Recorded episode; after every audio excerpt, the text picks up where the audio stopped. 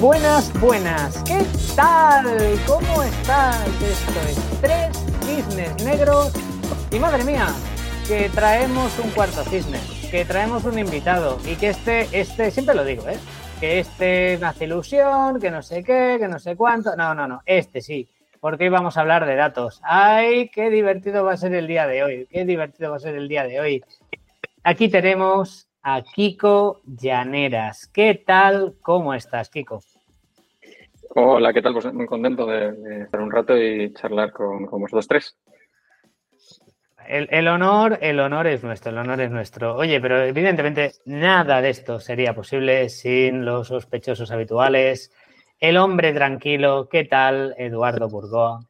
Pues muy bien, encantado de, bueno, como siempre que tenemos un invitado y esta vez además es un tema, eh, bueno, pues para hablar de datos, de, deseando hablar de datos, de hablar de pensamiento crítico, ¿no? Y, bueno, un placer con y aprender mucho también. Sí, bueno, y también está el, el, adalid de la sabiduría popular, asceta de lo digital, también, ¿por qué no? ¿Por qué no? La, historia va añadiendo nuevos motes. Eh, Manuel Juanes, ¿qué tal? ¿Cómo andas? Hola, muy buenas tardes, muy bien, fenomenal. Encantado de, poder pasar esta tarde hablando con, con Kiko Llaneras. La verdad que ya dijimos en el programa de despedida de la temporada, cuando hablamos de los libros, y estuvimos hablando de su libro, ¿vale? Que, que, recomendábamos y tal, por, porque hacía un despliegue más o menos de una serie de recomendaciones eh, de forma medianamente asequible para poder meterse en esto de los datos y aprender un poquito de datos. Así que, pues mira, si eso fue creo que como junio, pues hemos conseguido en tres meses traer a alguien muy referente ¿no? en ello y, bueno, creo que todos tenemos muchas ganas. Así que nada, agradecerle a Kiko que nos haya eh, donado estos ratitos para poder disfrutar con él. Pues qué decir de Kiko Llaneras. A ver, yo creo que yo creo que si eres una persona de bien, eres una persona respetable y estoy convencido de ello porque nos estás escuchando. Eh, te sonará quién es Kiko Llaneras, pero por si acaso, aquello de, a veces tenemos eh, eh, oyentes, nunca he sabido, espectadores, ¿no? tal, pues oye, pues que el tema de los datos no te tira y te gusta más el mundo del talento y de la felicidad, ¿no? Pues Kiko Llaneras es actualmente, es, bueno, de hecho es doctor en ingeniería y actualmente escribe en El País. y si lo sigues en Twitter, cosa que recomiendo mucho, siempre está publicando cosas interesantísimas y sobre todo apoyadas con datos. Y eso, la verdad que mola bastante y es una cosa que hoy en día, hoy en día, la verdad que se agradece, ¿no? O no. Eh, por supuesto, es el autor de Piensa Claro, un libro que ya recomendamos en su día, eh, que ahora aparece aquí como, no, ya lo hemos recomendado antes, en otro capítulo. No sabíamos que esto iba, que esto iba a pasar. O sea, también, querido, querido oyente, no nos tengas en cuenta. ¿De acuerdo? Entonces, eh, recomendamos el libro, es muy agradable, muy, se hace muy ligero, no es un libro duro de data, ¿de acuerdo? No es un libro, es un libro que creo que es bastante agradable para cualquier lector. Entonces, la verdad que desde aquí ya lo recomendamos y lo recomendamos ahora otra vez. Eh, ¿Alguna cosa más, Kiko? Yo que sé, que se nos haya escapado, algo que te guste, algo, algo que no se puede encontrar por internet fácilmente, eh, yo que sé, y que quieras compartir, obviamente. Es, es, difícil ya, ¿no? O sea, tenemos esta. Se ha hecho tan personal, ¿no? Hablabas de, eso. al final, Twitter es un. A mí, una de las cosas que me encanta es que, que, al final dejas ver tu trabajo y lo que no es tu trabajo, ¿no? Aunque no, aunque no quiera. Yo no lo hago igual que hace 10 años, que obviamente estaba en Twitter sin ningún tipo de pudor, pero, pero de todo. Pues, por ejemplo, por poner un simple detalle, acabo de tener una hija y pues al final lo compartí en redes sociales, ¿no? Entonces al final ahora cruzo correo con un lectores y me dicen, ah, por cierto, felicidades, que vi que has tenido una, niña, Entonces es el, es el nuevo mundo. Entonces no, no, no, tengo, esa es mi gran novedad de 2023, es la, la paternidad. Uh, y lo demás lo voy contando. Vamos, eh, absolutamente, vamos, no, no, se me ocurre una mejor novedad casi. O sea, me parece, me parece una, una gran noticia y, o sea, me parece perfecto, ¿eh? Vale, pues sin más, vamos a empezar. Eh, tenemos una pregunta, ay, ay, ay, que, ya da para capítulo entero. Pues vamos a abrir hoy mil melones, pero es una pregunta que ya me encanta. Directa y al hueso, Kiko. Em, ¿Relato mata dato o dato mata relato?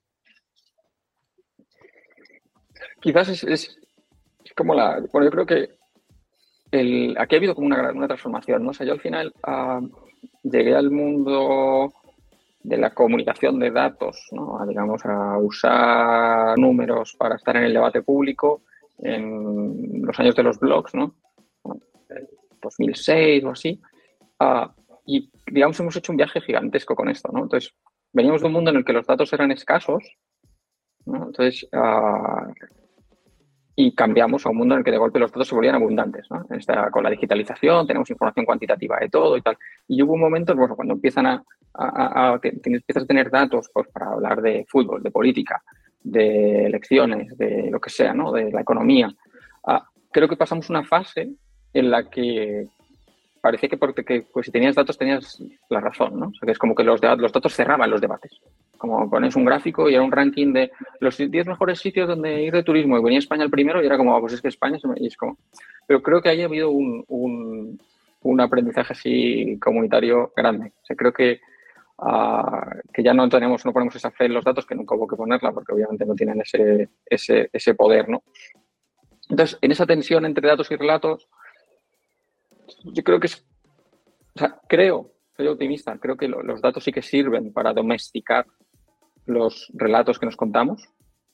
O sea, creo que impiden eh, ciertos relatos, uh, sofistican uh, estos relatos. No sé, digamos, lo están haciendo más basados en hechos reales.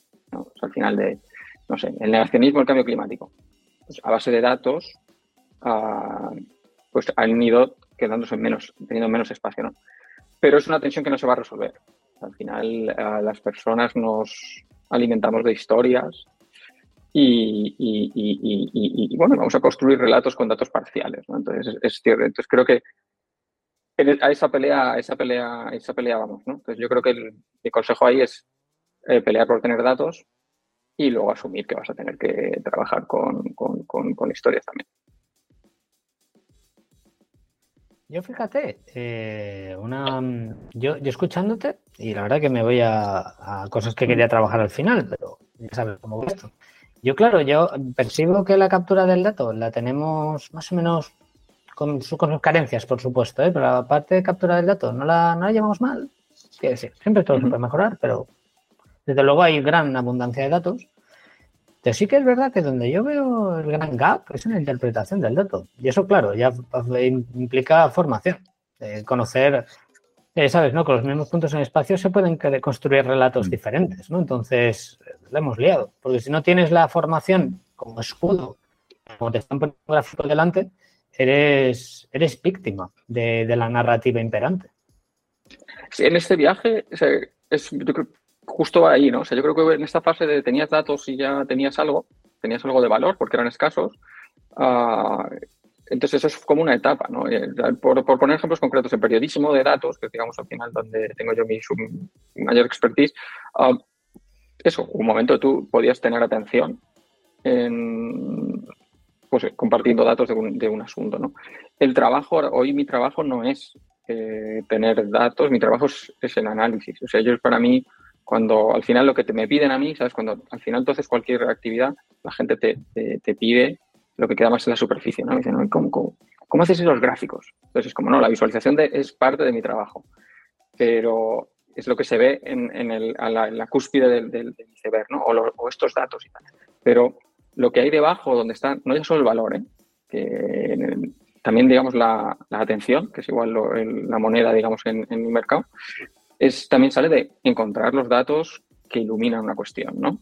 Y que son resistentes a, a que alguien argumente contra ellos. No te diga, ah, no, pero es que, no sé, tú eliges una métrica, la que sea, de, no sé, el de igual si estás hablando de la pandemia, ¿no? Decides, no, pues para ver si hay una tercera ola que se está levantando o no.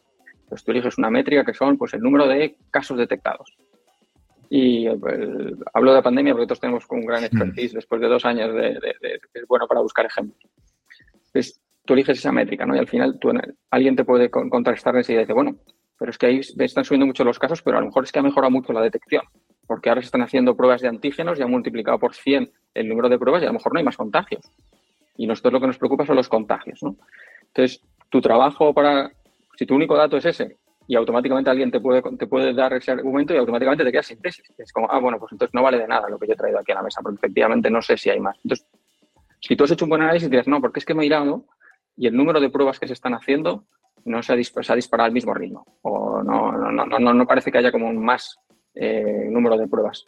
Más aún, estamos mirando también el número de datos de ingresos en hospitales, que es menos susceptible a la detección, porque al final si tú estás enfermo como para ir a un hospital, te testaban ahora y antes, y entonces ahí también se ve un repunte. Por lo tanto, no parece que el repunte que estamos viendo sea por eh, hacer más test, sino porque hay más contagios.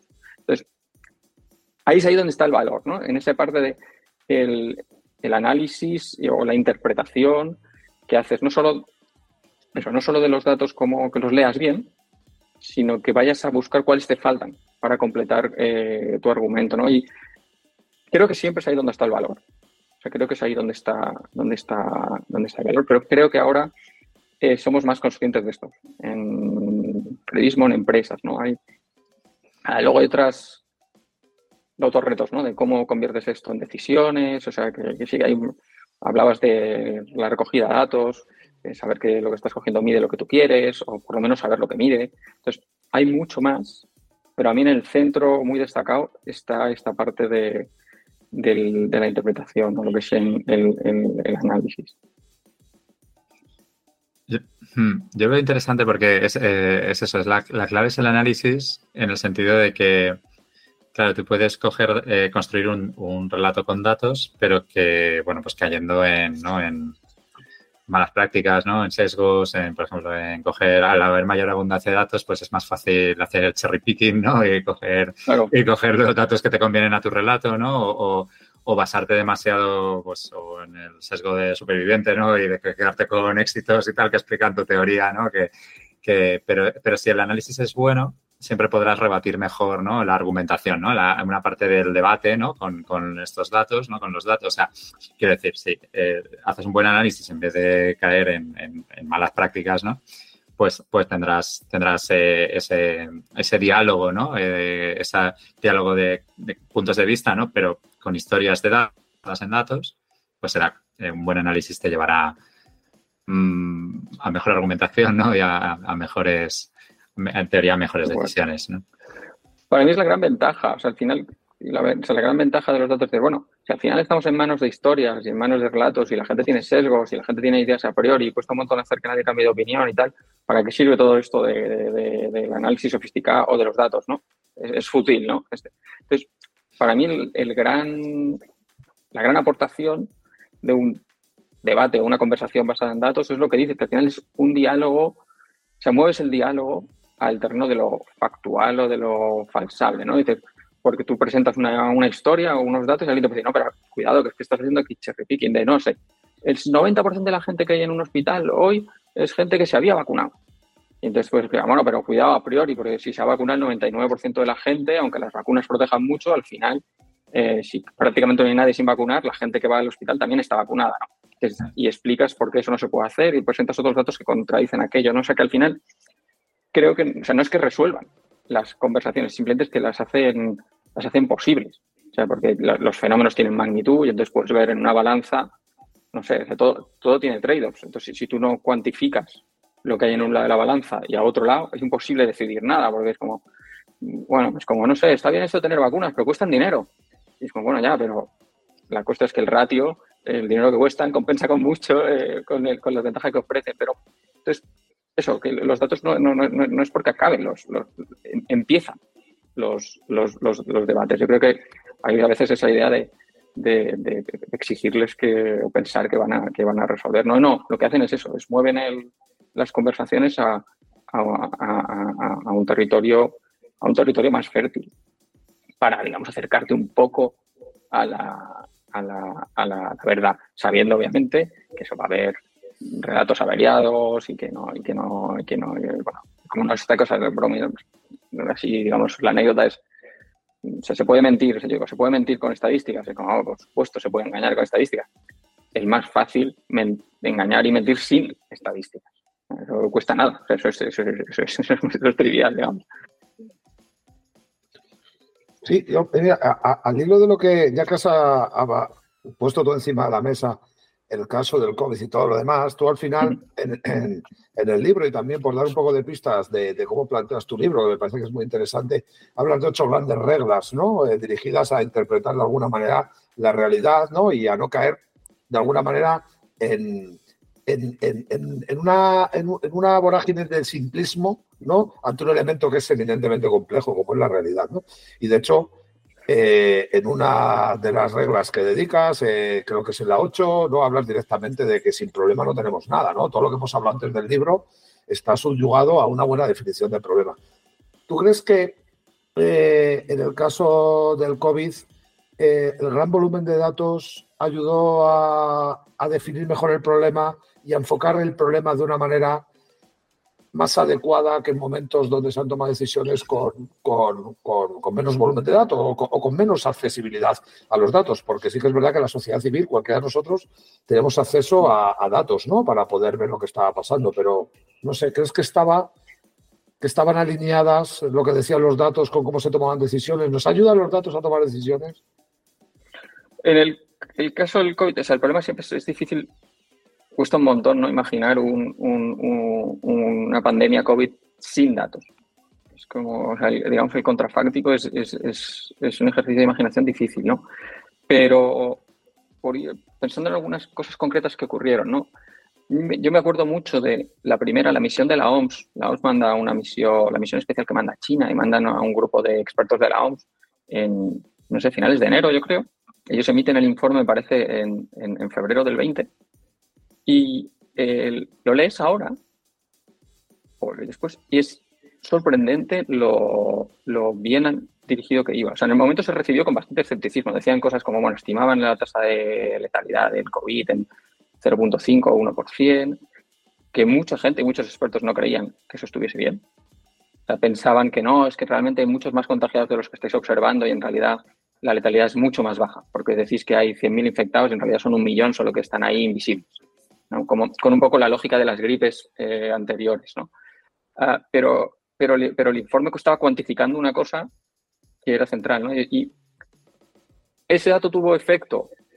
Sí, o sea, yo creo que incluso siendo una cifra que mucha gente no, no acabó de comprarla, yo recuerdo entrevistar expertos, grandes expertos, que no pensaban que eso estuviese bien en, en esas semanas, pero sí que, digamos, ese miedo, o sea, esos, datos generados en China, con todo lo que tiene la condicionante de estarán bien los datos chinos, de que como un escepticismo redoblado, ¿no?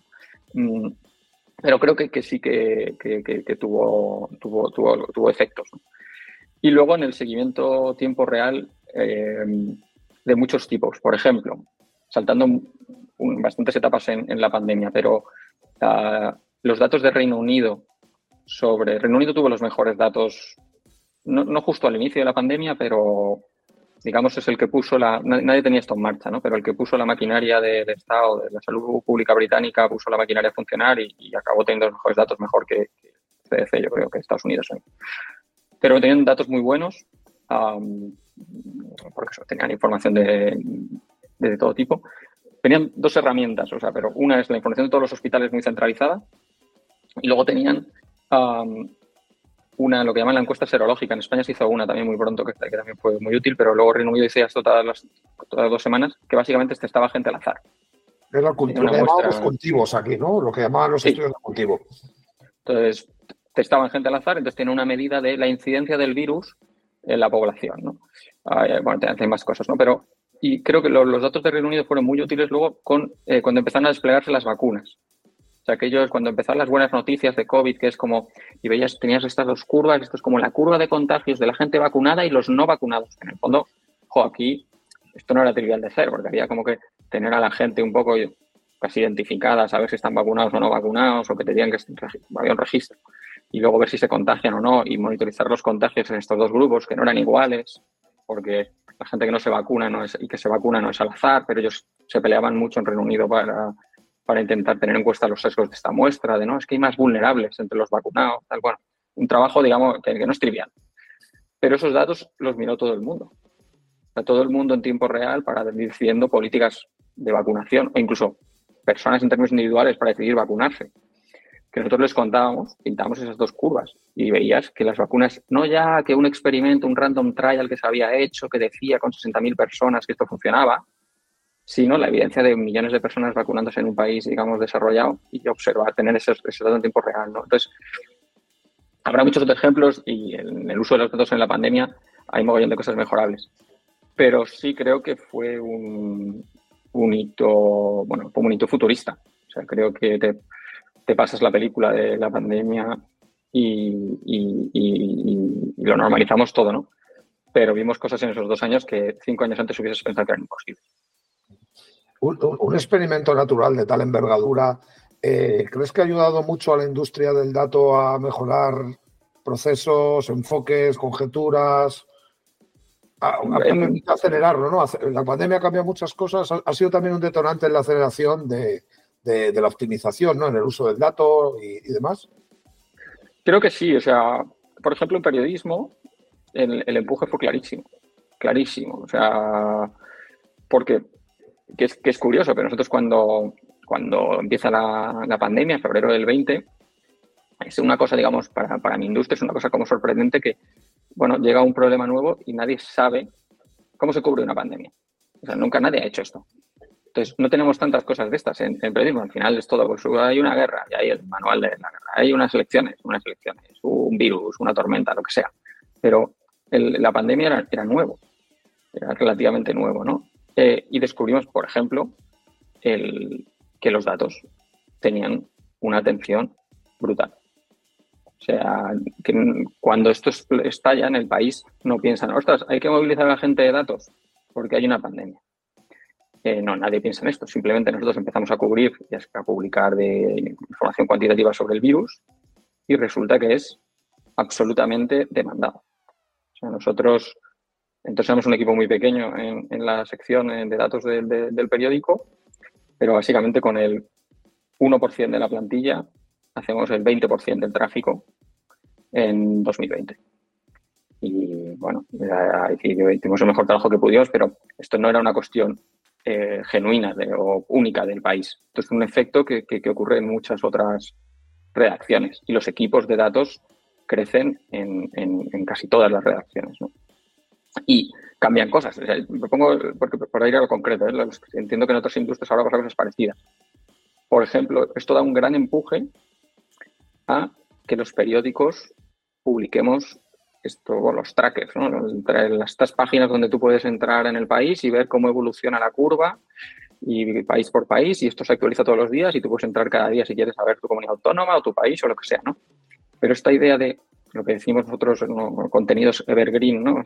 que están como contenidos que, no duran un día solo, sino que están vivos, que es estándar, ¿no?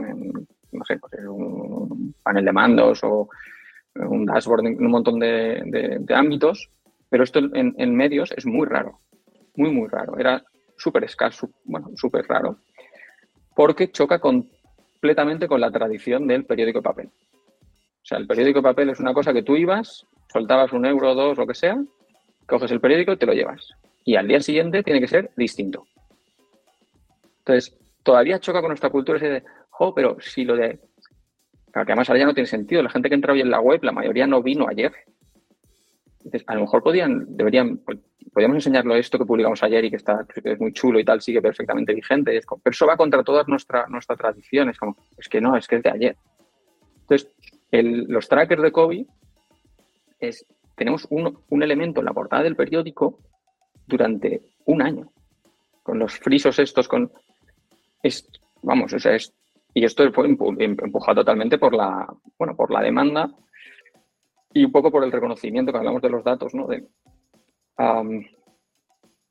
¿Qué tenían, no? O sea, ¿por qué los datos en COVID tenían esa atención, no? Y bueno, por cosas que hemos ido descubriendo. Básicamente, el COVID era un asunto que tocaba las tres teclas de la, bueno, de la viralidad o de la atención, ¿no? Que es, era un tema importante.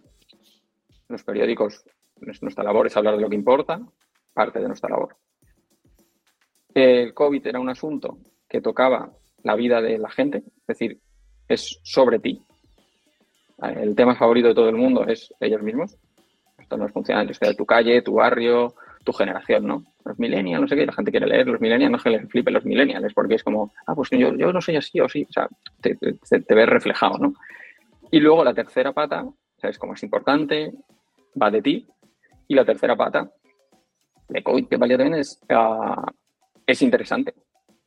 O sea, es interesante, te podría interesar incluso si tú no, si ocurriese en otro lugar, ¿no? Porque es un fenómeno social, económico, con biología y viaja de país en país. Encima es como está relacionado con el, bueno, da miedo y el, miedo despierta interés por biológicas razones. Ah, entonces, era como una tormenta perfecta de, la atención, ¿no? Entonces, casi nunca tenemos temas que sean importantes, toquen la vida de la gente y además sean interesantes. Cuando tienes las tres cosas, pues es, eh, pues es un tema, eso, mira, el central. Eh, parece, me parece chulísimo, ¿eh? O sea, lo de las tres reglas estas, creo que luego, o sea, las he ido... luego lo escucharé y lo anotaré, ¿eh? porque me ha gustado, me ha gustado mucho. Eh, a ver, yo por ejemplo, no sé, a mí un melón que me viene, que, te llegué, que, que, me venía a la cabeza, ¿no? Un poco con todo el tema del libro y tal, era como sociedad, en un sentido amplio, ¿eh? y luego ya podemos hablar de cada uno de nosotros, ¿no? Pero como sociedad, ¿crees que los datos han ayudado a, digamos, a mejorar o ese pensamiento crítico, sociedad, empresas, eh, organizaciones, da igual?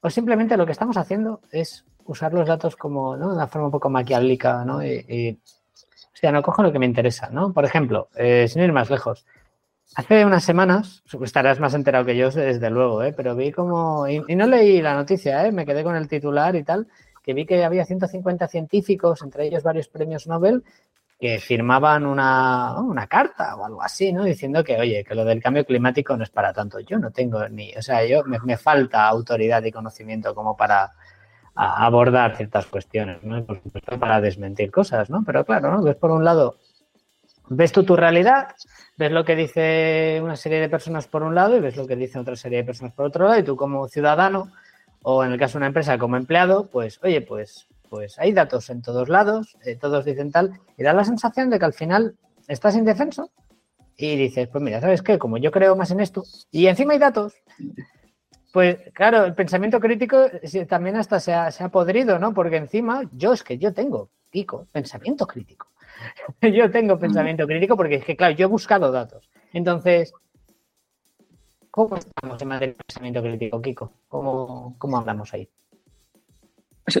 creo que una ventaja. Una ventaja, o sea, bueno, el mundo se ha hecho muy complejo y es muy difícil formarse una opinión que sea propia, ¿no? O sea, esto es, esto es, que, esto creo que, es, bueno asumirlo, ¿no? O sea, yo creo que es bueno asumir que sobre un montón de asuntos lo que tenemos es opiniones prestadas. Tú tienes gente o fuentes de las que, en las que confías y una cuestión de autoridad o antiautoridad o, o lo que sea, y más o menos haces tuyas eh, opiniones ajenas. Ah, para mí, una cosa que la sociedad no hace muy bien con esto es que creo que a veces somos demasiado rotundos armados con eso. O sea, podemos o sea, al final una paradoja humana que a mí me, fascina es esta idea de, ¿sabéis? Bueno, la gente, digamos, los expertos hacen como muy mala televisión.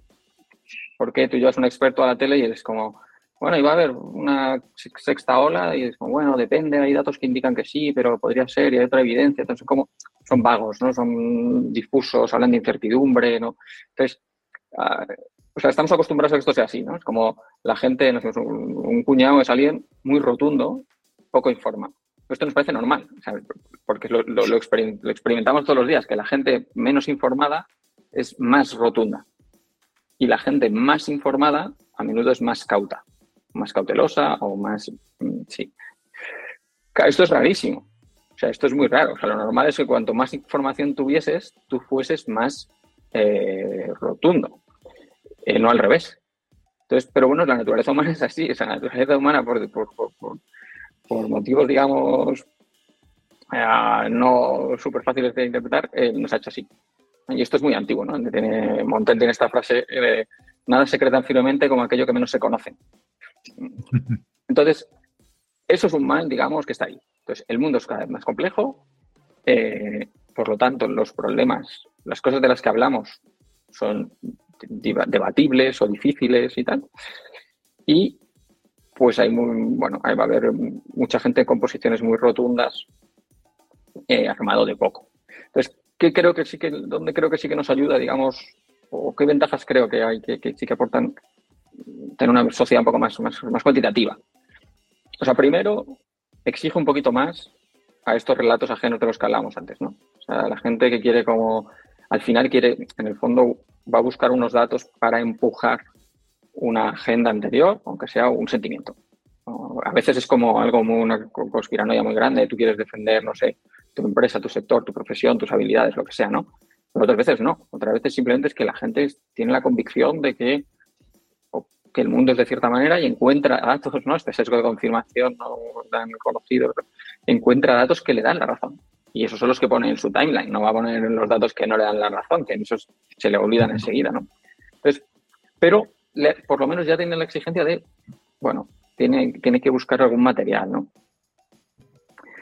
Y, luego creo que otra cosa útil que han hecho los datos o que, que, permiten hacer, hablamos un poco antes, pero una de las cosas que me gusta del periodismo de datos que me gusta, que me gusta hacer por lo menos, que me gusta leer, es que he hecho como la conversación más horizontal, ¿no? O sea, al final los periódicos o los medios o los escritores, en general, las figuras de debate público, más tradicionales hablaban un poco de arriba hacia abajo, ¿no? O sea, esto era unidireccional. Internet hizo horizontal la, comunicación, ¿no? Y eso ha cambiado muchas cosas, pero ha cambiado también el, tipo de, el, tipo de charla. Entonces, al final, si tú presentas, haces análisis, si yo escribo un análisis sobre el asunto que sea, de no sé, ¿por qué la Liga Femenina Española de Fútbol, que escribía hace unos días, eh, tiene una oportunidad ahora de ganar cuota de mercado porque hay atención y porque ha llegado el dinero y lo que sea, ¿no? Entonces, yo sostenía la tesis de que había una oportunidad. Pero era como, yo daba mis argumentos, que es al final un poco la forma de, construir un argumento con una mirada eh, crítica.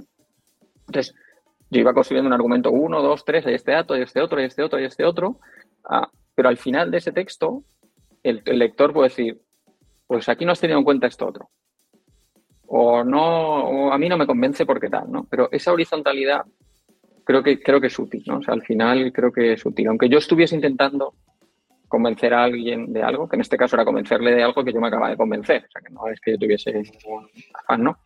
Pero creo que ahí sí que, digamos, ese pensamiento crítico sí que está en esa ventaja de, o sea, por ponerlo en contraposición, por ejemplo, con los juicios normativos. Si yo te digo que algo es lo bueno, mi argumento es, es incontestable. Tú puedes decir, no, pues que a mí no me parece, eso no es lo bueno, lo bueno es otra cosa, pero, pero, no, pero es como, yo soy inamovible. Un, discurso de virtud o, de la tradición, de las cosas que son así porque siempre han sido así. Entonces, sabes que al final, digamos, esto es una cosa ya de la ilustración, ¿no? Pero mover el, el tipo de conversación que queremos tener, o digamos, que los argumentos midan su fuerza por eso, por, por cómo de coherentes y plausibles y convincentes son, es un avance. Obviamente no ha resuelto nuestros problemas, pero creo que es un avance. yo un poco... Bueno, sí, de, madre mía.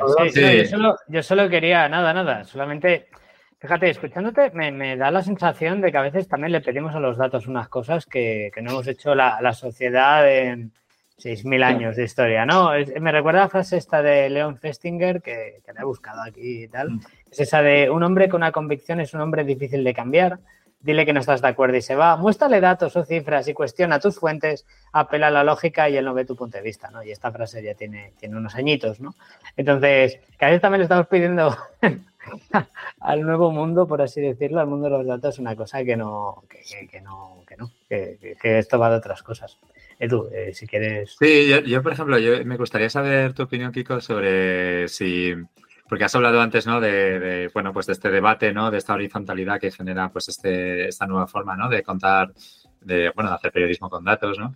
Y luego, pues eso de, estamos hablando, ¿no? Todo el rato, pues de como que es un mundo donde hay más datos, ¿no? Y, hemos observado fenómenos, ¿no? Que, que hemos podido cuantificar y que han generado mucho interés.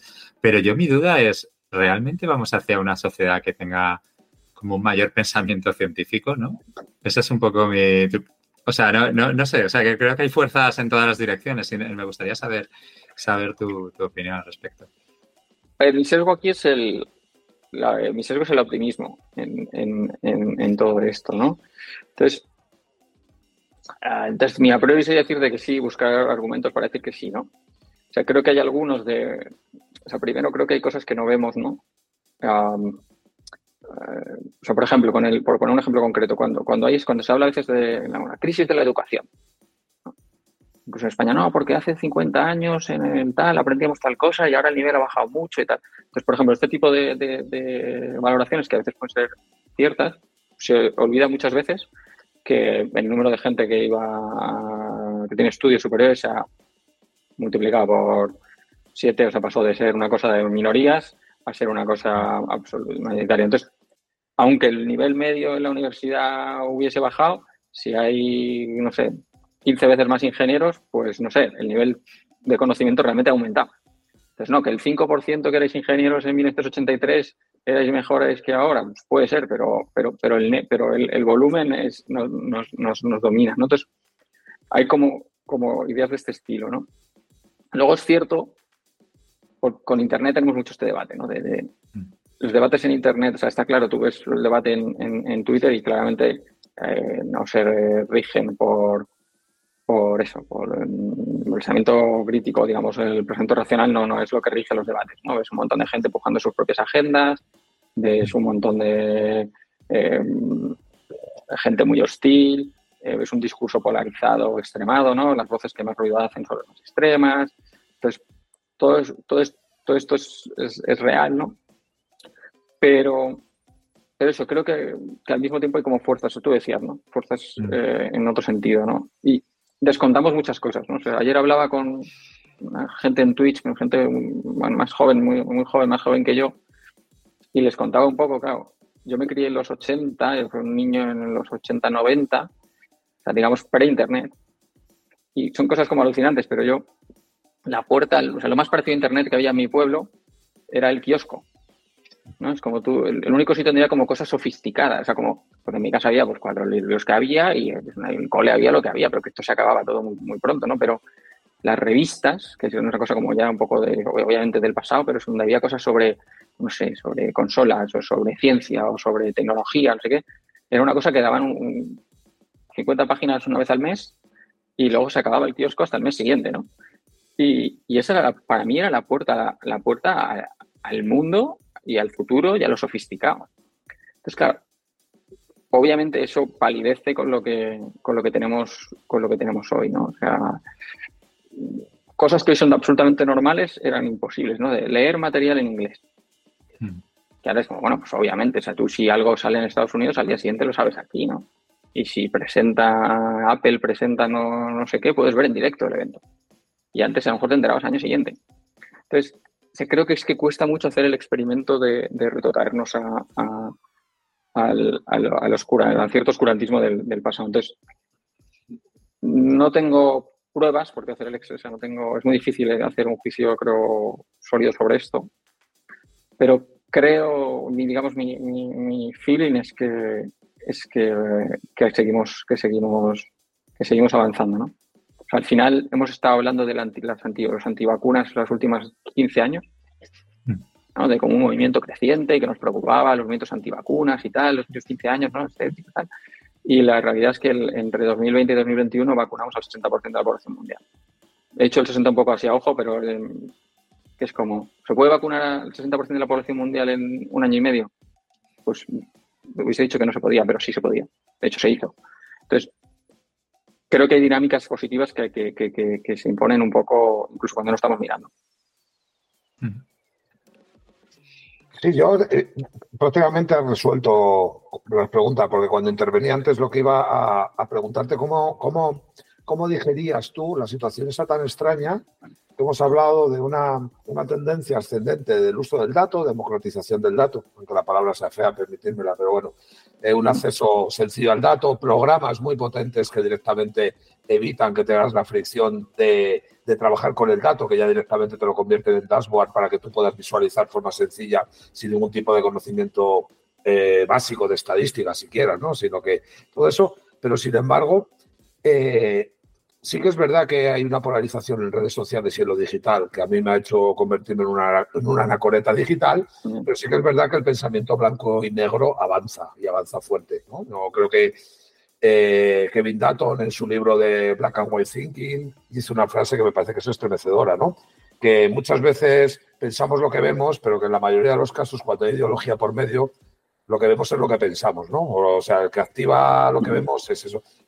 Es que con los datos también se produce eso a pesar de esa patina de cientificismo que tiene, ¿no? Muchas veces atacamos a los datos también y, la ideología o la cosmovisión nos condiciona y vemos y, vemos lo que pensamos en vez de, al contrario, como dice Datton. Sí, creo que no nos, creo que los datos nos protegen relativamente poco de eso. O sea, creo que, lo que te protege, digamos, de esa bueno, de caer en, ese cierto tribalismo, digamos, en las, ideas, creo que es algo, bueno, a veces temperamental. hay un cierto temperamento para, para eso, para, no, no Y luego una cierta, yo creo que lo que de verdad no se protege de eso es el entrenamiento. O sea, al final el método científico, o la ciencia, el método científico, es una praxis eh, creada, diseñada para, para prevenirnos de eso. Que da igual tus ideas a priori. Esto es un método, que es tú construyes una hipótesis. tus ideas, aunque te parece fortísimo en tu cerebro esto, esta explicación de por qué ha ocurrido algo, que a ti tú estás convencido, tienes una corazonada, una de que esto es lo que la explicación, esto es solo la hipótesis, esto es el principio, esto no es nada, es una cosa muy endeble. A lo mejor tienes suerte y es, es correcto o no, pero el trabajo empieza a decir, bueno, ¿qué haces con esa idea? sin, digámoslo, sin método científico lo que haces es tuitearla. ¿no? Lo pones ahí muy fuerte e intentas convencer a los demás con ese argumento contundente, ¿no? Usarla en una discusión de, facultad o lo que quieras hacer con ello, ¿no? Pero la ciencia dice, no, eso no vale, esto no, esto no, esto no. Lo que tú tienes que hacer con esa, con esa corazonada es, es ponerla a, prueba. Ponerla a prueba contra, pues eso, contra la lógica. O ponerla a prueba contra las evidencias. Partiendo de la base y tal, y la forma de hacerlo, esto tiene este procedimiento y lo puedes hacer así, no puedes cambiar la hipótesis después, tal. Bueno, al final, y luego además la haces pública y otra gente que no tiene la misma corazonada que tú, no tiene el mismo vínculo sentimental, de hecho tiene un vínculo sentimental con otras ideas.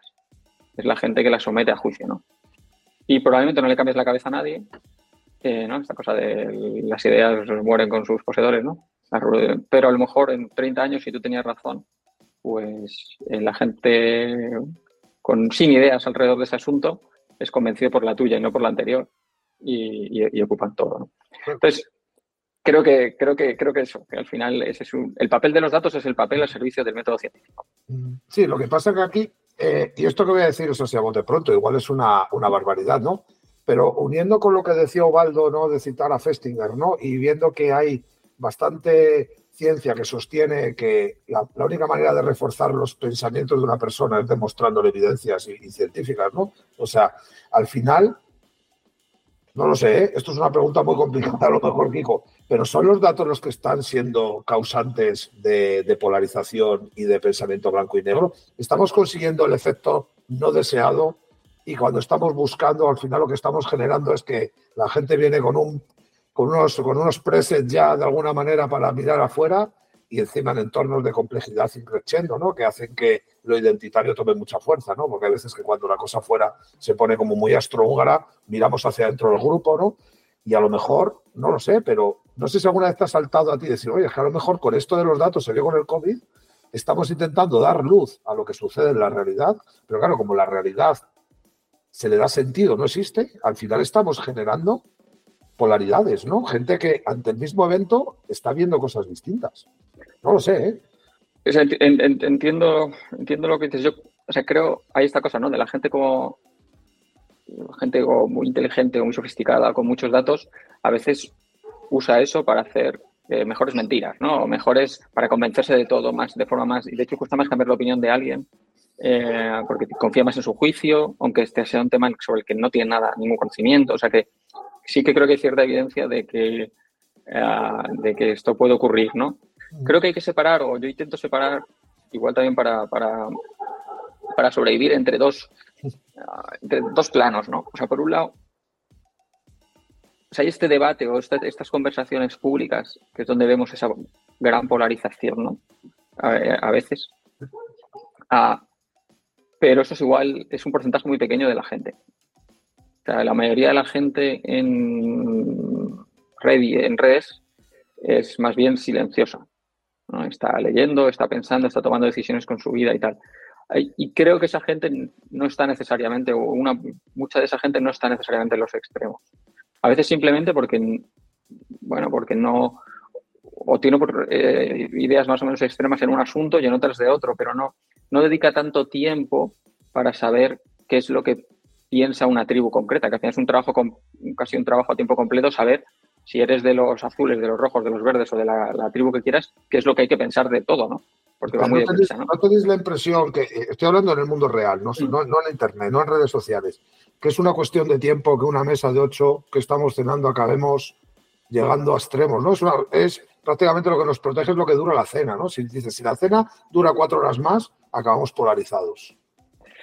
Y bueno, luego creo que hay estrategias para esto, ¿no? O sea, yo creo que hay temas pues que se, evitan ciertos temas y no tienes, no, es un chiste, ¿no? Pero en política siempre el consenso este de a los políticos les molesta mucho y lo entiendo también. Pero si tú no sabes a alguien un poco sus coordenadas políticas, ¿no? primera cita o el primer día con tus suegros, lo que sea, eh, el equilibrio es decir, es que son todos iguales. Es que bueno, es que todos roban, es que tal, es que son todos iguales. Y esto porque esto es casi un, colchón social, ¿no? Porque es como, bueno, como no sé si te gustan más unos que otros, entonces, ¿no? El taxi. El taxi, la conversación de taxi, pues, eh, pues tirarías por, ahí, ¿no? hay más de estas cosas. Ah, entonces, creo que hay mecanismos y, creo que sí que hay algunas eh, dinámicas un poco hay una cierta polarización. A veces hay datos de, polarización creciente ¿no? en, en, en, ideología, ¿no? De, vivimos más segregados, Ah, y, y, esto ocurre, ¿no? Pero también ha habido segregación de todo tipo en el pasado, entonces tampoco soy, tampoco sería negativo, ¿no? Entonces, ah, digamos, te decía, digamos, algo positivo es esa gente que hay en el, bueno, que no está tan involucrada en el debate, en el debate, ¿no? En los debates, ¿no? Entonces, por ejemplo, hablando de COVID, al final yo, ah, yo escribía de COVID fui un año y medio que no escribía otra cosa y tenía gente que estaba, digamos, eh, peleada, digamos, gente que no le gustaba lo que yo hacía y gente que le gustaba más y, digamos, tenía, participaba de unas ciertas, algunas peleas, yo soy muy poco peleón en, redes sociales, pero, digamos, me venía salpicado de algunas eh, polémicas. Pero el grueso de mis lectores era gente que lo leía, recibía esa información y, no lo estaba interpretando en las mismas claves que, en otro, ¿no? Y al final es el, era la mayoría. al final yo es la gente que no me las encuentro tanto en Twitter, pero es la gente que luego me encuentro de me escribe un, mail y me dice, oye, tal, o me sirvió mucho.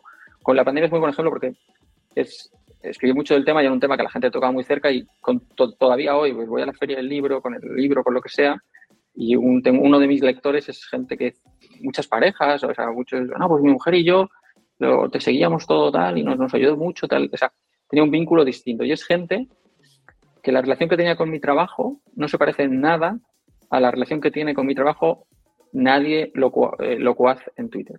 Ni digamos los fans de, bueno, lo que dice Kiko, aplastante, contundente, tal, no sé qué, tal, retweet, ni los que decían, qué vergüenza, no sé qué, como tal, el país, lo que sea, ¿no?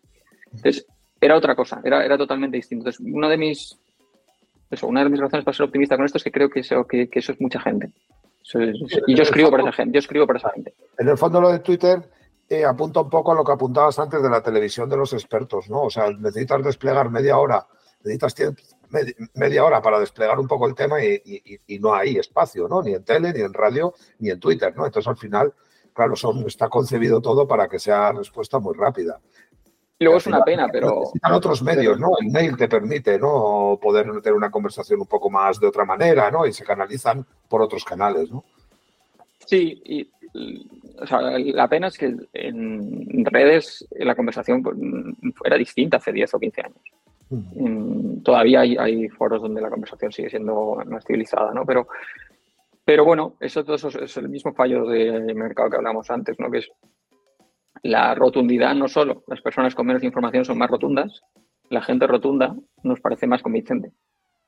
Cuando, bueno, cuando en realidad debería ser al revés, ¿no? Nos parece más, más convincente, sobre todo cuando dice lo que nosotros ya pensamos. Bueno, pues hago una pregunta más, ya que estoy en racha, ya ah, aprovecho. Ah, Oye, vale. Kiko, me, interesa mucho porque yo soy, yo, claro, como estoy en ciencias sociales y de ahí no salgo, pero tú, por ejemplo, que, tienes un background mucho de ciencias naturales, que, por ejemplo, ¿qué diferencia percibes a la hora de trabajar, por ejemplo, con datos de eventos relacionados con el COVID, ¿no?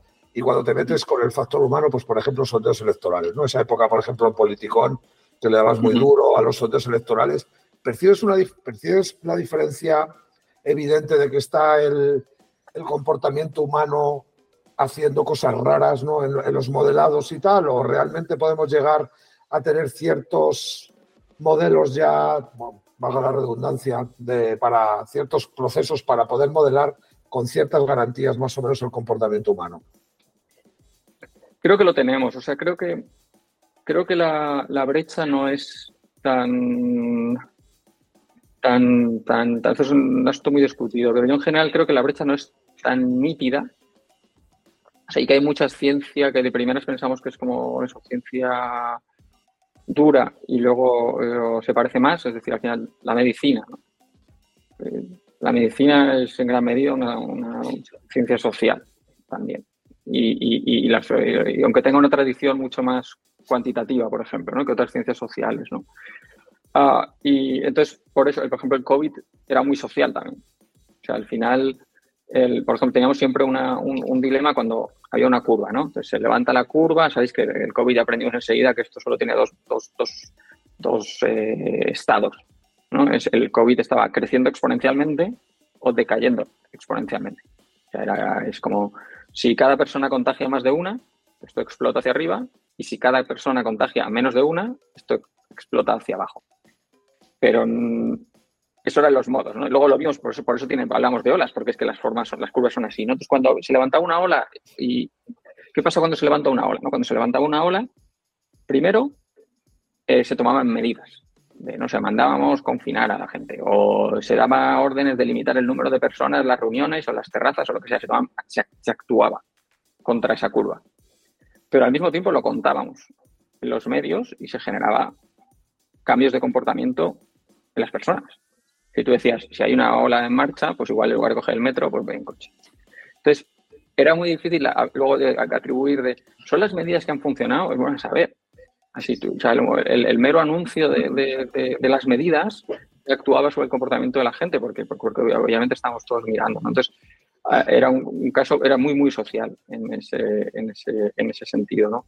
Entonces, creo eso, que las fronteras, es que al final cuesta, no hay tantos ejemplos de, asuntos que, trabajemos y que no, no tengan ninguna, ninguna parte humana.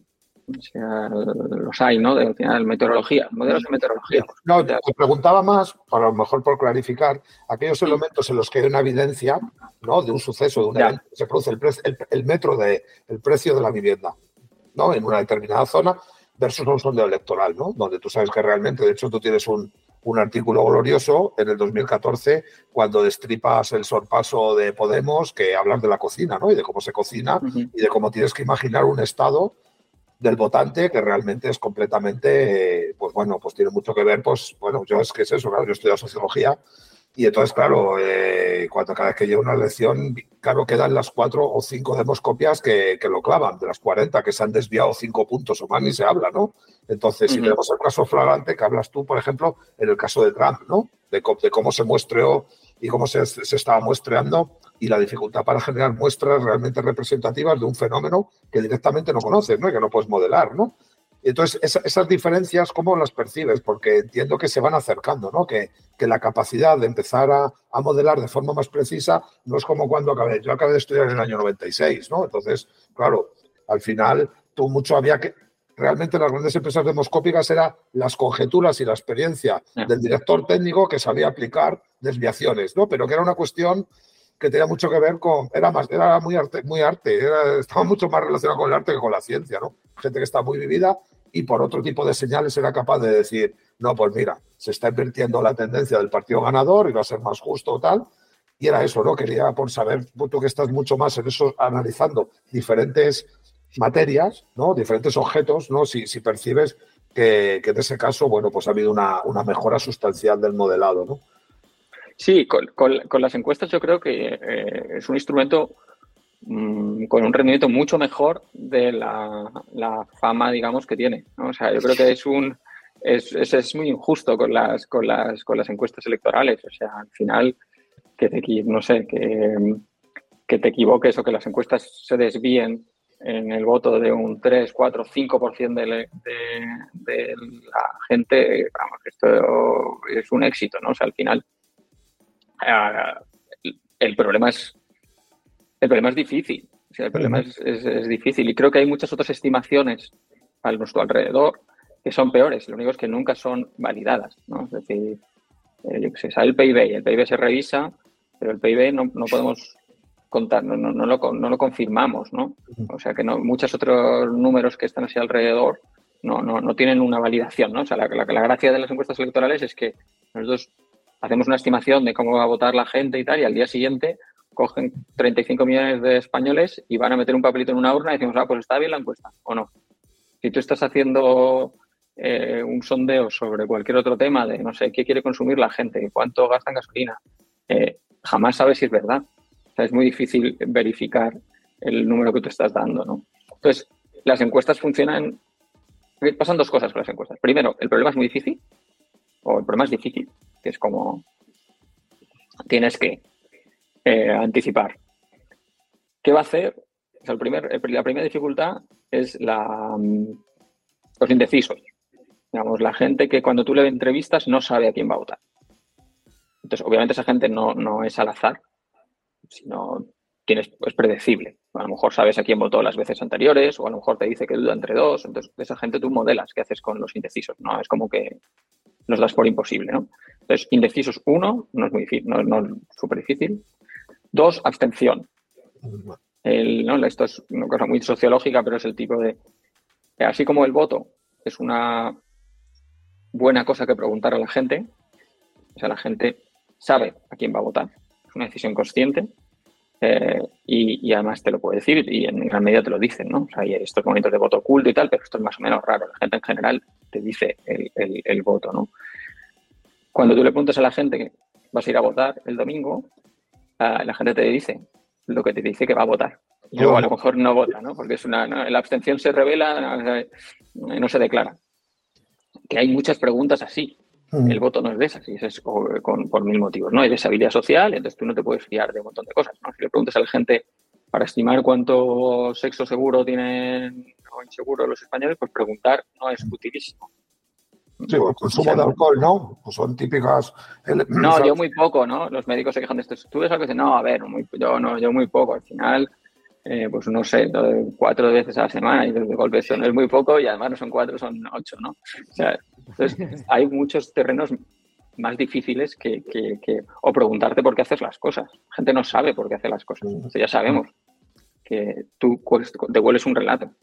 ¿Por qué has hecho? No, porque pensé tal, no sé qué, pero tenemos un montón de experimentos neurocientíficos de que, que, hagamos las cosas por un motivo, o sea, que digamos que las cosas las hemos hecho por un motivo y que ese sea el motivo por el que las hemos hecho, esto la relación es mucho más floja de lo que decimos. Entonces, bueno, abstención es un pequeño drama, predecir abstención. Creo que en España esto se podría mejorar bastante.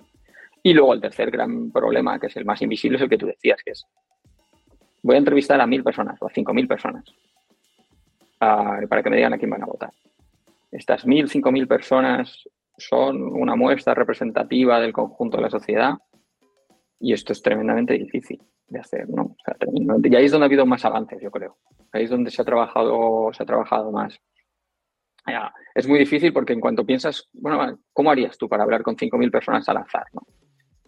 Eh, no sé, o sea, es como, no es fácil hacer, es como, obviamente tú no puedes, no vale que la gente se apunte a contestar encuestas, ¿no? Si hacemos una encuesta a 5.000 personas, lectores del país, eh, no vamos a aceptar las elecciones. En ningún periódico porque todos tenemos eh, audiencias sesgadas ideológicamente. Entonces, eso no sirve. Entonces, bueno, pues paro a gente por la calle. Paro a 5.000 personas al azar por la calle. bueno, ¿en qué calle? Ahí está. Claro. en una calle de renta, ¿de cuál renta? O, entonces, y tienes que distribuirlos por toda España. Y bueno, ¿qué pasa con las amas de casa que están menos tiempo en la calle, a lo mejor? ¿O qué pasa con la gente más mayor que sale menos? y entonces dices, no, pues voy a asegurarme que tengo jóvenes y mujeres y gente de determinada edad y gente parada y no parada y tal. Y voy a tener, medir cuántos tengo de esos para asegurarme que, que tengo los que necesitan, ¿no? Pero incluso vas poniendo muchas cosas así, no sé, a lo mejor puedes pensar que hay gente más cauta por naturaleza y a lo mejor la gente más cautelosa o por naturaleza a lo mejor contesta menos encuestas y vota más por partidos de la derecha. Conservadores. muchos problemas de atribución, ¿no? Que, que eso lo hemos superado, ¿no? O sea, damos por hecho que una persona de 25 a 35 años es progresista. En gran medida. Los atajos, pues al final generan mucho, mucho tal, porque claro, estamos intentando componernos una suerte de decisión en base a tres flecos sociodemográficos, que son los que puedes acceder, ¿no? Y entonces eso no te garantiza que realmente eh, la distribución de la gente en los rangos de edad como tal, porque claro, tú, tú puedes entrevistar a la distribución de la sociedad que representa esa corte de edad, pero es que igual todos los que sacas de la bola, de la cesta de las bolas, pues realmente no representan la distribución de voto azul y rojo, por ejemplo, sino que has sacado todos que son azules empiezan a ser pocos y te pueden pasar, ¿no? Entonces, ahora, digamos, lo, que, la novedad en esto es que o sea, la solución estándar de esto tradicional para es el teléfono. El teléfono era bastante guay para dar con gente al azar, que es marcas un número al azar y lo coge un español al azar. Entonces, bueno, mm, los problemas empezaban en el minuto siguiente, que es como la, hay gente que contesta, te dice no, gracias, no quiero contestar, y hay gente que dice sí, contesto. Esos dos personas, esos dos grupos, no son iguales. Y entonces vuelves a tener el mismo problema que en la calle, ¿no? La gente que contesta encuestas es igual que la gente que no, no son iguales. En la medida en que las tasas de respuesta han pasado, de, han bajado al 10% o así, pues de golpe tienes problemas de este tipo. Entonces, la gran revolución aquí es Internet, te da acceso a muestras gigantescas, en absoluto probabilísticas. Es decir, no se parece en nada a llamar a un teléfono. Tú puedes hacer, no sé, usar un panel online con 100.000 personas que te contestan encuestas para ti o hacer rular un formulario por eh, redes y tal. Entonces, eso abrió, ha, habido mucha investigación ahí decir, bueno, si tenemos 100.000 respuestas de 100.000 personas, que sabemos que es una muestra totalmente sesgada, en el que hay, no sé, más hombres y más jóvenes y más gente audaz y gente de renta un poco más alta que la media, pero si intentamos medir todo eso y corregir todos esos sesgos de la muestra para tener una muestra lo mejor posible, sirve esto para predecir como si fuese una muestra representativa. Y ahí es donde ha habido mucho, las noticias son positivas. Y ahí las encuestas se están haciendo mucho online, exigiendo eso, mucho trabajo de, de, muestreo. El caso paradigmático es un paper de Andrew Gelman, Gelman, que es un estadístico muy bueno, que tiene un paper de predecir elecciones en Estados Unidos usando eh, jugadores de Xbox. Entonces, como es una muestra brutalmente sesgada, ¿no? 97 por 93% hombres, 85% jóvenes, 60% eh, republicanos. Entonces, esa muestra a priori no predice nada, pero trabajada, digamos, ya esto es un mundo de modelado y aquí debe haber mucho también, mucha modelización y mucho... Mm, bueno, habrá inteligencia artificial en, en, el futuro, aunque no hace falta este tipo de cosas, pero, pero se puede sacar mucho, mucho, mucho valor de ahí. Hace, hace nada, eh, y aparte es que parece que lo tengamos programado el podcast, ¿no? Pero justo iba, iba por ahí. Hace nada, creo que fue ayer o antes de ayer, ahora los oyentes sabrán cuándo estamos grabando el podcast, hiciste un hilo sobre inteligencia artificial tal tema de regulación y bueno, una, una, historia un poco chunga que ha pasado ahora en Extremadura y tal. Tampoco hay que darle más, más bombo. La cosa es, eh, la inteligencia, evidentemente. Eh, ¿Tú cómo ves el tema de, la regulación de estos sistemas que pueden gestionar eh, grandes cantidades de datos? ¿Y tú cómo ves esta película? Bueno, creo que va a tener un montón de episodios. O sea, creo que va a tener un montón de, un montón de episodios y que habrá regulación. Seguro. O sea, se regularán. Va a haber muchas cosas por, regular, ¿no? No tengo ni idea del equilibrio concreto al que iremos. O sea, ni idea. O sea, creo que hay algunos problemas más fáciles, esta cosa de, no sé, los creadores, no sé. ChatGPT ha aprendido o han sido entrenado leyendo muchos textos. Y esos textos son de alguien y a lo mejor cada vez que ChatGPT devuelve un dinero para sus dueños, igual deberían revertir una parte de eso a la gente que entrenó o, que, los contenidos que entrenaron a ChatGPT, ¿no? Y lo mismo con, con creación de imágenes. Entonces, es por poner un, ejemplo concreto, me parece que es una conversación como muy interesante, ¿no? Es como, creo que es, o sea, creo que es razonable que se haga algo así, pero al mismo tiempo, en gran medida, con muchas otras cosas, no lo hemos hecho. Al final, yo tampoco, o sea, yo lo que escribo y lo que hago es, obviamente, yo he mirado, he leído, me he inspirado, o sea, entonces estoy robando a otra gente, estoy apoyándome en otra gente, alguna de manera consciente, y entonces a veces puedo citarles si soy eh, amable y, educado, y luego mil, o sea, mil, cosas que yo no sé eh, de dónde han, salido, ¿no? Entonces, es verdad que como estos son artefactos y como son tienen un dueño, pues igual a ellos les queremos aplicar un, bueno, unas exigencias superiores, me parece bien, pero es a veces curioso, ¿no? O creo que a veces hay como, con la, con la parte del, del arte en inteligencia artificial, no sé, es como gente que ha estado en contra de la mercantilización, de la creación y tal, que ahora quiere cobrar lo suyo por, por, por, por haber internado estas cosas, ¿no? Entonces, bueno, yo estoy a favor, ¿eh? En general creo que, que también es una posibilidad nueva. Imagínate, esto es fantasía, ¿eh? Pero imagínate que, no sé, tú puedes haber dejado algo en Internet. Esto empieza a ser plausible, ¿no? De tú puedes hacer, escribir algo en Reddit o, pintar un cuadro, o hacer un haiku o escribir un relato que no ha leído casi nadie y que lo haya leído una inteligencia artificial y que por la razón que sea le hayas resultado muy sustantivo a la inteligencia artificial. Porque, digamos, ha sido muy al final todos éramos como pequeñas gotitas, ¿no? Al final la, la, el chat GPT se mueve por la contribución de millones de piezas de texto, entonces de cada uno de nosotros le hemos movido muy poco, pero puede, es plausible pensar que, no sé, un nuevo tipo de escritura o algo que te has hecho tú y que a nadie le importó, pero ha tomado nota de esto ChatGPT y luego resulta, el ChatGPT 23, y luego resulta que le resulta muy útil para atender un determinado tipo de petición de unos usuarios.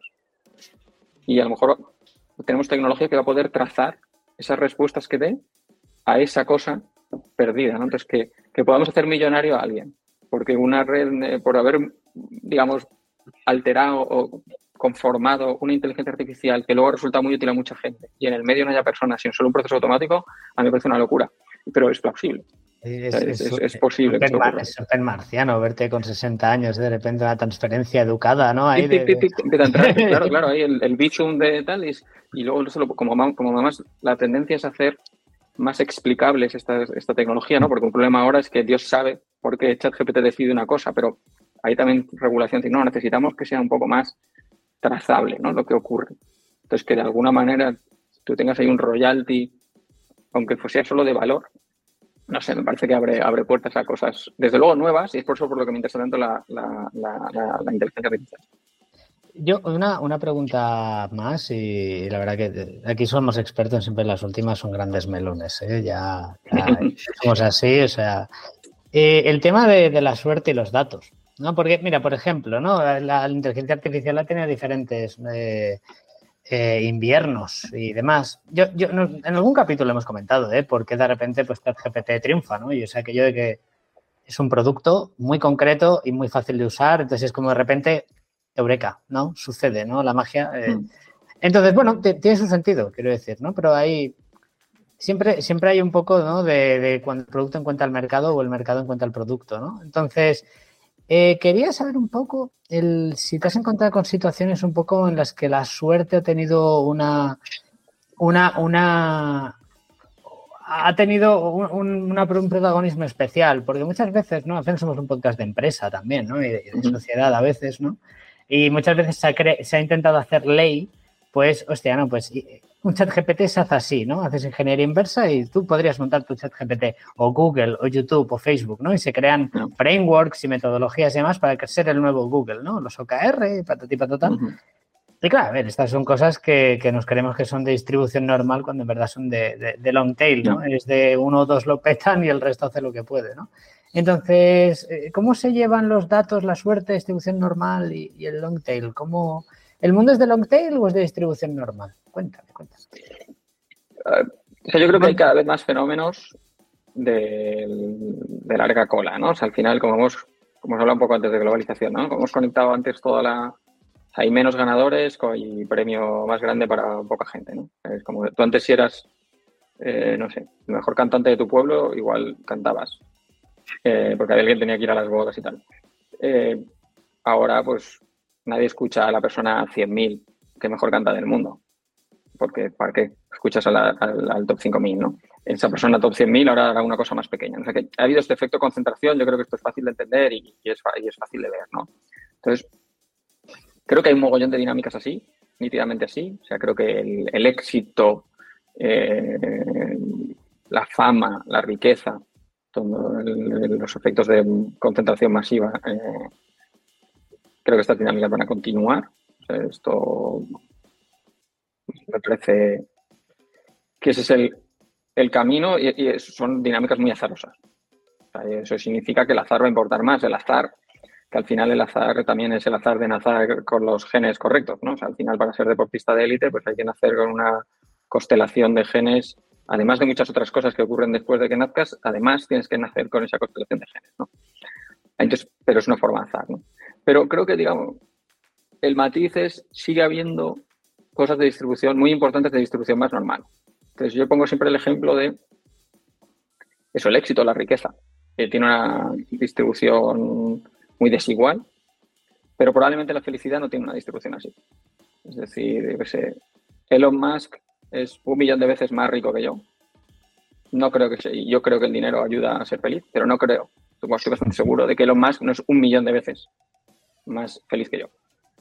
Entonces, hay, hay, entonces van a coexisten esas dos, esas, dos, tendencias, porque si no, esas tendencias de concentración serían, el resultado neto sería negativo, porque si hay poquísimos ganadores y un montón de perdedores, pues eh, no sé, esto sería un poco terrible, ¿no? Afortunadamente creo que muchas cosas que importan en la vida, como la salud, como la mm, felicidad, eh, tienen una distribución de, de otro tipo y por lo tanto tú puedes hacer a todo el mundo más, más feliz eh, con ganancias, digamos, eh, relativamente pequeñas.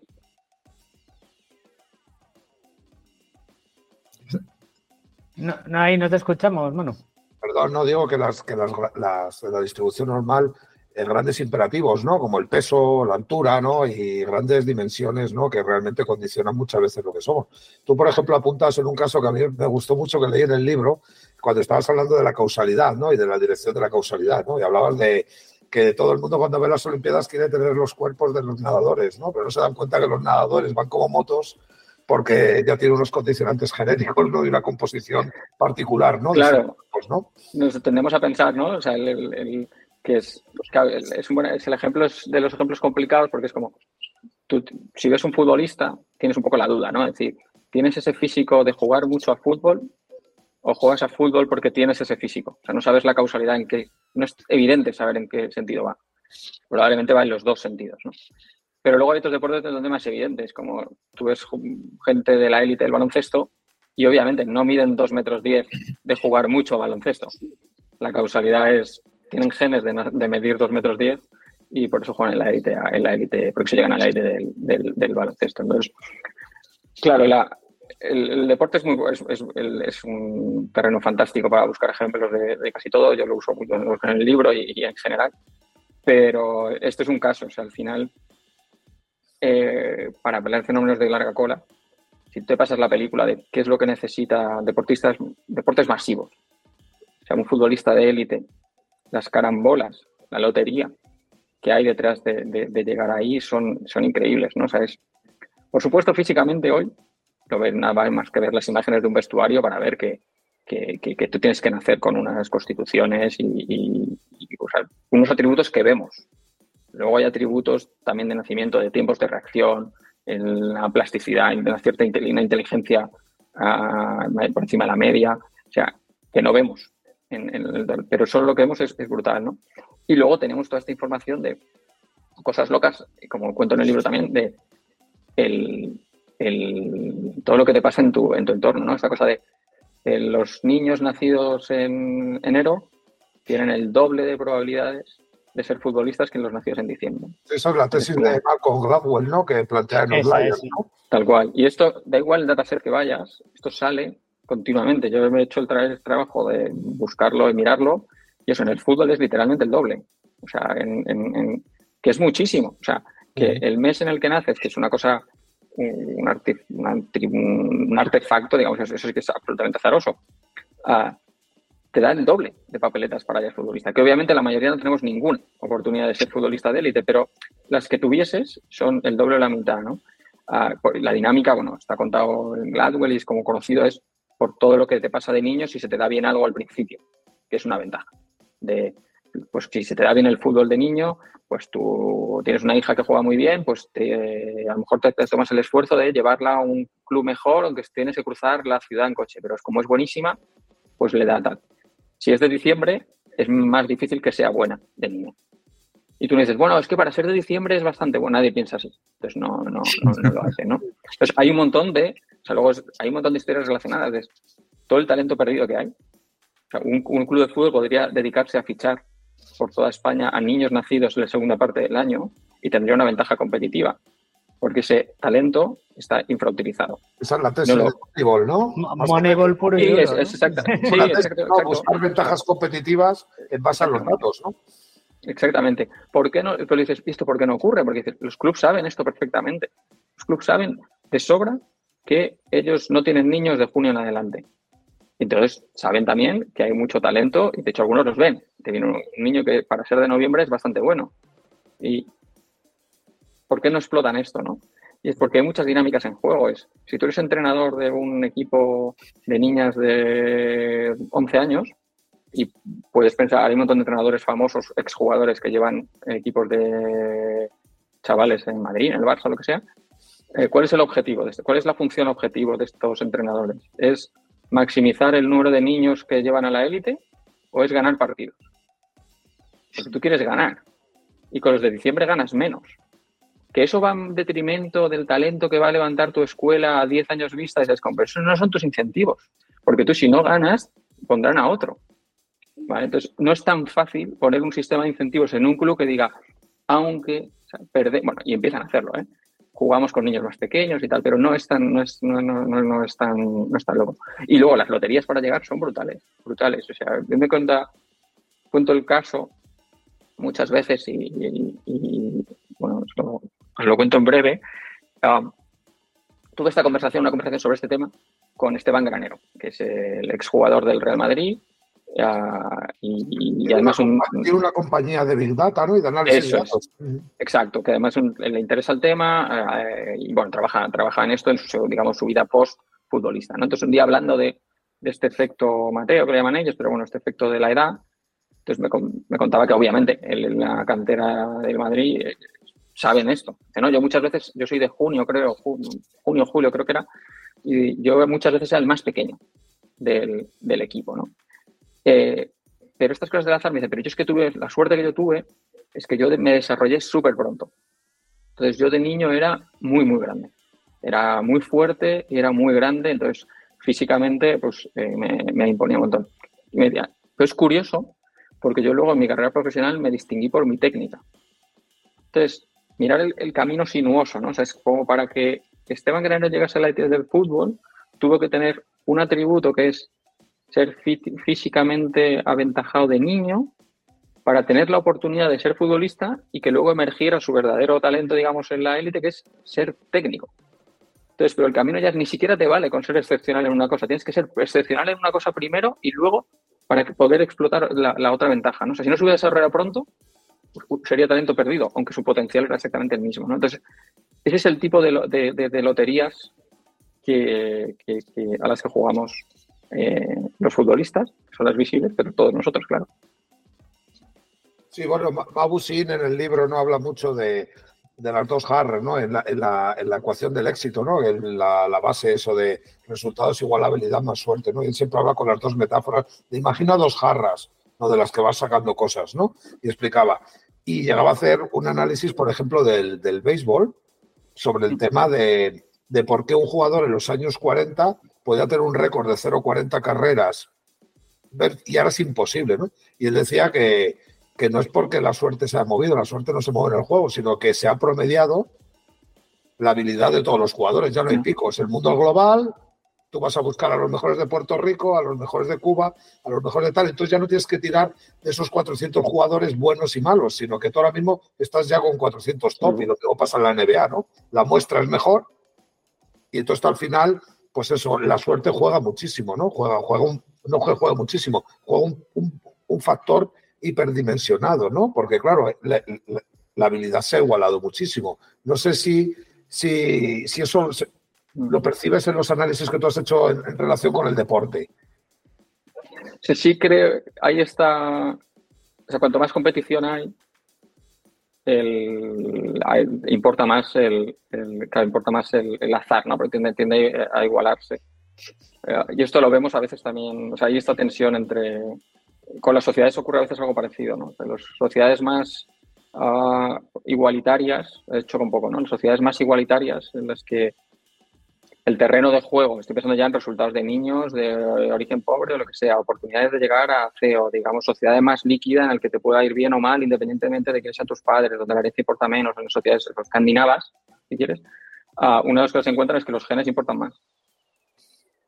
Porque claro, ¿por qué es esto? Es porque en las sociedades más tradicionales importaba más pues tu familia, tus oportunidades. Cuando las oportunidades son desiguales, a la gente que nace con oportunidades por herencia, digamos, no genética, por clase social, importan más, claro. Te da igual que tú puedes ser un niño y tener, tener un montón de talento potencial para lo que sea de niño, pero si resulta que naces en la familia equivocada y eso te negaba todo, entonces es todas estas interacciones, ¿no? De todo lo que nos decide nuestro destino interactúa continuamente, ¿no? Es, eh, es otra capa, digamos, de, de, complejidad. Sí, la verdad que la tesis es maravillosa, ¿no? Porque, claro, toda, todo, todos los, esfuerzos ¿no? de, las sociedades contemporáneas y tal, al final lo único que hacen es que lo que más juega al final sea, sea el atributo genético, ¿no? Sí, es verdad que es en posicional, ¿no? O sea, digamos, el, por eso el, el, eso son cuestiones muy normativas, ¿no? Pero mi visión es, bueno, el papel, digamos, si quieres sociedades más eh, mejores a mi juicio, pero digamos más, eh, una cosa que las hace mejores a, mi juicio es que el premio o el castigo de tener esta suerte de la que estamos hablando sea pequeño. Hmm. O sea, que, tú no necesites eh, ni tener ni una herencia, ni hacéis este libro de la lotería genética, que habla un poco de cómo el azar empieza, obviamente, en la familia que tienes, pero también en la, lotería de, genes que te tocan. Entonces, que eso dé más igual. O sea, que no, que, la competición la hagamos, yo qué sé, pues, para ser futbolista da igual, o sea, porque es como está bien que compitan y sea una competición descarnada, pero mm, mm, no está en juego su, destino, ¿no? Pero digamos que, bueno, las cosas que son universales a las que vamos a tener acceso todos, pues sean cada vez más, ¿no? Entonces, que no, que no necesites, para tener una buena sanidad, no necesites que te vaya bien en lo, ni en lo económico ni en lo no económico, que tengas acceso a una buena sanidad, ¿no? Ese tipo de cosas, ¿no?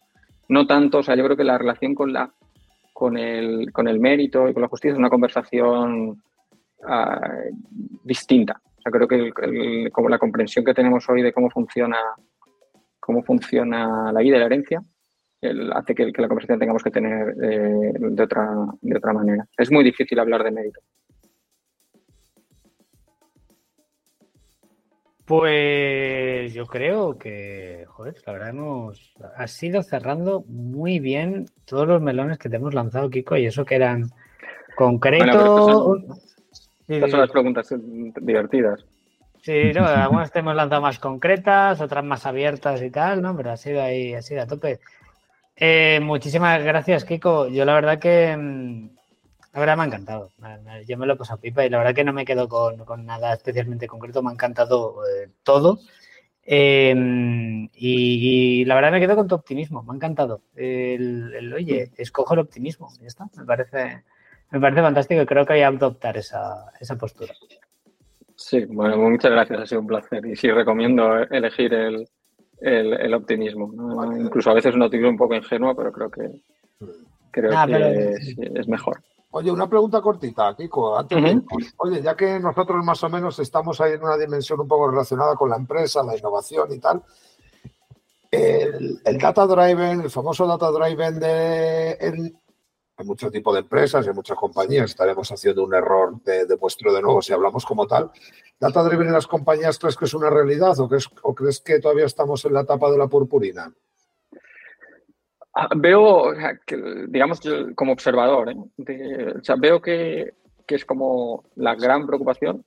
hablamos antes de etapas y he visto las etapas de necesito datos, eh, conseguimos datos, la preocupación con el análisis, que para mí sigue siendo central, creo que es donde sigue habiendo muchas ganancias. ¿Cómo me aseguro de que mis análisis son buenos?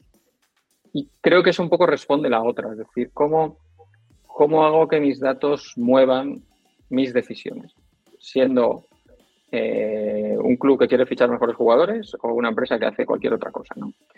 Ah, entonces, creo que hay muchos flecos de esto, pero para mí uno central es, eh, es esa idea de asegúrate de que haces buenos análisis o tener las personas pensando en los datos y pensando en el impacto de estos datos que estén más cerca de la acción, ¿no? Y huye eso, huye de la rotundidad, ¿no? Que no haya que hacer unos PowerPoint súper convincentes que sobrevenden lo que hay, ¿no? Cómo gestiona la incertidumbre. Porque en los análisis, cualquier persona que esté pegada al análisis va a saber que tiene respuestas parciales, que esto no es la panacea y tal.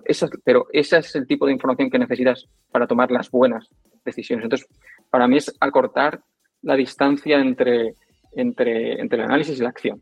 Ese es, que es digamos, mi, mi, consejo, porque para mí es donde está el, el, el, melón, ¿no? O sea, yo al final, cuando, cuando, me, cuando me puse a escribir el libro, tenía varias alternativas de hablar de comunicación, hablar de presentación de datos, de visualización, que son como, las, como los libros que alguien esperaría de mí y por lo tanto los libros que, que, que, que tenían más posibilidades de, encontrar lectores. Pero elegí la parte del análisis porque es donde me parece que hay más, eh, es la parte más difícil y donde me parece que hay más valor.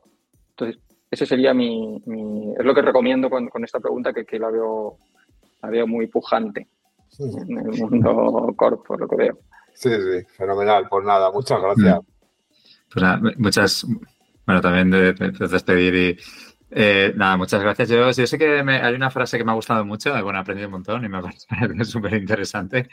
Y hay una frase que me ha gustado, es el, eh, y que creo que a lo mejor debemos abordarlo, ¿no? Para, para, sacar el máximo partido y tener esos debates enriquecidos, ¿no? Que es que los, que los datos no cierran los debates, sino que los datos los empiezan, ¿no? Y que nos permiten tratarlos de otra forma, ¿no? De tratar ese debate más enriquecido y viendo y estando abiertos, ¿no? a poder ser falsados, ¿no? Y a poder tener eh, más, ir un poco más cercano de, esa verdad. Sí, creo que es la actitud que, que, ya os digo, todo esto es muy temperamental, desde luego es mi actitud. Ah, está muy unida a la curiosidad, hemos hablado, pero para mí la, el, el, cómo, cómo, encuentras esa cosa de llegar a los problemas con la cabeza un poco vacía. Eh, creo que fomentar esa, la, la curiosidad es, fértil. llegas a un, asunto nuevo y llegas con la cosa de, bueno, ¿por qué funciona? ¿Por qué la gente hace esto? ¿Por qué se vende más este? ¿Por qué, ¿Por qué un éxito los, datos en la pandemia? ¿Por qué vendemos este producto y este otro no? ¿Por qué no funciona esta campaña y esta otra no? Entonces, es, una trampa que te haces, ¿no? Pero la curiosidad es una cosa muy humana y es un impulso muy humano. Entonces, te haces esa trampa y yo creo que es de, digamos, las pulsiones humanas la que te pone en una disposición mejor para enfrentar la complejidad sin, sin, sin apriorismos y, digamos, abierto a, abierto, abierto a aprender. Entonces, todos la tenemos de manera natural y luego creo que es algo que también se puede mm, impostar, incentivar, eh, digamos que se puede abrazar la, curiosidad como, como, como opción por defecto al llegar a un tema. Pues nada, eh, ya, pues ya lo tenemos. Eh, muchísimas gracias, Kiko, por, por estar con nosotros, eh, de verdad, muchísimas gracias. Un pues gracias a vosotros por la invitación. Pues nada. Muchas gracias, un abrazo. Nos vemos en dos semanas.